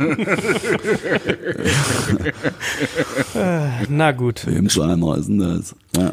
Schlusssatz. Schlusssatz. Äh, jeder, der noch nicht deine Mucke gehört hat, was für Art von Musik machst du denn und was für Gefühle möchtest du damit transportieren, um nochmal ein bisschen für deine Musikkarriere zu werben, bevor wir dann langsam mal das ist ja echt Lieblingsfrage, so eine Frage hasse ich. Ja, das ist das das ist also jetzt jetzt wird man so, jetzt sagst du ja selber die Labels, ne? Haben wir nicht, wer hat das gesagt, dass äh, sag nochmal den Namen der der Kollegin, die kurz vorher auch einen Podcast gemacht hat, obwohl der nach meinem ausgestrahlt wird. Susan Sideropoulos. Äh, ja, und hat die nicht gesagt, wie hieß sie noch? Susan Sideropoulos? Richtig. Hatte doch gesagt, dass die Deutschen immer alles so in, äh, immer in so Schubfächer reintun müssen. Ne? Unsere Musik ist tanzbar und regt zum Nachdenken an. Ja, ähm, äh, chartorientierte Tanzmusik. nee, äh, äh, das ist, äh, ja, was kommt, was würdest du sagen? Pop, oder? Deutsch, ich würde sagen, deutscher Pop, Pop deutsche deutscher Popmusik. Pop. deutschsprachige Popmusik. Singer, Songwriter, deutscher Pop, so würde ich so gucken, ja. ja. ja. Gut. Äh, das ist so, das ist so genauso die die die Antwort, die die die diese Frage verdient hat. Ich hab ja, und was willst du damit äh, deinem, deinem Publikum geben? Das ist ja wirklich das, das Ding, was ich glaube, wir haben schon viel gehört. Es war total nett gemacht. Ich habe jetzt ein schlechtes Nee, nee, entschuldige, das war, weißt du, aber was was will man damit machen? Man, ich glaube am Ende, aber das so, ich könnte jetzt für mich nur reden. Ich glaube schon, dass es ein gewisser Egoismus ist. Bei mir auf jeden Fall, wenn ich erstmal Songs schreibe, dann will ich irgendwie einen erzählen und ich sage gern gern äh, Haltung und Unterhaltung gehören zusammen. Und in dem Wort Unterhaltung steckt das Wort Haltung und deswegen für mich das irgendwie immer auch so wichtig, dass es eben mehr ist als nur Liebe, Triebe, Herzschmerz, Friede, Freude, Eierkuchen. Gut, lieber Jan, ja. um de deinem Wunsch Rechnung zu tragen, äh, du hast ja gesagt, dir ist immer wichtig, dass Leute rausgehen und sagen, ich habe jetzt zwei Stunden geile Unterhaltung gehabt, wir sind bei zwei Stunden elf Minuten. Äh, ich fühle mich sehr großartig von dir unterhalten, bin dir sehr, sehr dankbar. Ich hab's, es klingt ironisch, aber ich meine es ernst. ja, du guckst auch ganz ernst. Also das kann man ja jetzt nicht sehen, da, wenn man jetzt zuhört, aber. Nein, aber es ist mein, mein, mein blanker Ernst. Ich habe auch zwei Stunden lang überlegt, warum ich dich mag, seitdem du reingekommen bist. Und dann habe ich jetzt festgestellt. Siehst du, jetzt weißt du, dass man diese Frage unbeantwortet das, lassen soll. Genau Genau, siehst du, habe ich äh, viel gelernt. Vor allem habe ich gelernt, die, die noch mal mehr vertieft, warum man manchmal konzeptlos oder businessplanfrei an Dinge rangehen sollte. Und ähm, nein, dass du mich auf diese Reise mitgenommen hast und den Sebastian, ich glaube, ich spreche mal für dich mit. Ich glaube, dir hat's auch gefallen. Unbedingt. Dafür ja, ich habe mich gefreut drauf, weil wir, wir kennen uns schon eine ganze Weile und haben trotzdem noch nie so lange miteinander geredet. Das stimmt, ja. ja? Aber wir haben auch schon lange. Wir haben auch schon lange miteinander in geredet. Hotel da, wo war das, wo, wo wir irgendwie ich, ewig noch rumstanden? In Hamburg, glaube ich, oder? Ich weiß ja, dann haben wir uns noch über Texte unterhalten, genau, wie man sowas genau, her, genau. genau. Mir hat's auch Spaß gemacht. Mir hat's äh, Freude bereitet und äh, mir ist die Zeit vergangen wie im Flug. Schön. Aber ich meine, wir haben über die wichtigsten Dinge, die drei wichtigsten Dinge der Welt geredet, über uns. yeah, das ist der beste Schlusssatz. Und ich möchte äh, ganz abschließend noch hinweisen, dass der nächste Podcast mit Susan Sideropoulos äh, ist, der ist aber schon aufgenommen, aber er wird erst nach dem äh, ausgestrahlt werden. Und hey. Freut euch doch. Und jetzt zur Werbung. so, und jetzt äh, kriege ich jetzt den Scheck. Ja, ja. Okay. Gibt es eigentlich noch Schecks überhaupt? Doch, glaube schon. Denke ich, ich komme ich komm aus der, ich zahle mir per Luft, äh, indem ich meine Kreditkarte irgendwo ranhalte, Welt, von daher. Aber gibt es noch Schecks? Ja. Ich glaube ja. Ja. gibt's schon. Gut, jetzt hast du das Schlusswort versaut. Jetzt musst du noch einen schlauen Satz am Ende sagen, damit ich jetzt auf Stopp drücken Nee, das Schlusswort lassen wir die Glocken sprechen, die hier gerade läuten. Ja, man hört sie. Kannst ja, kannst ja sonst einspielen, was du aus der, so aus der Datenbank Glocken läuten.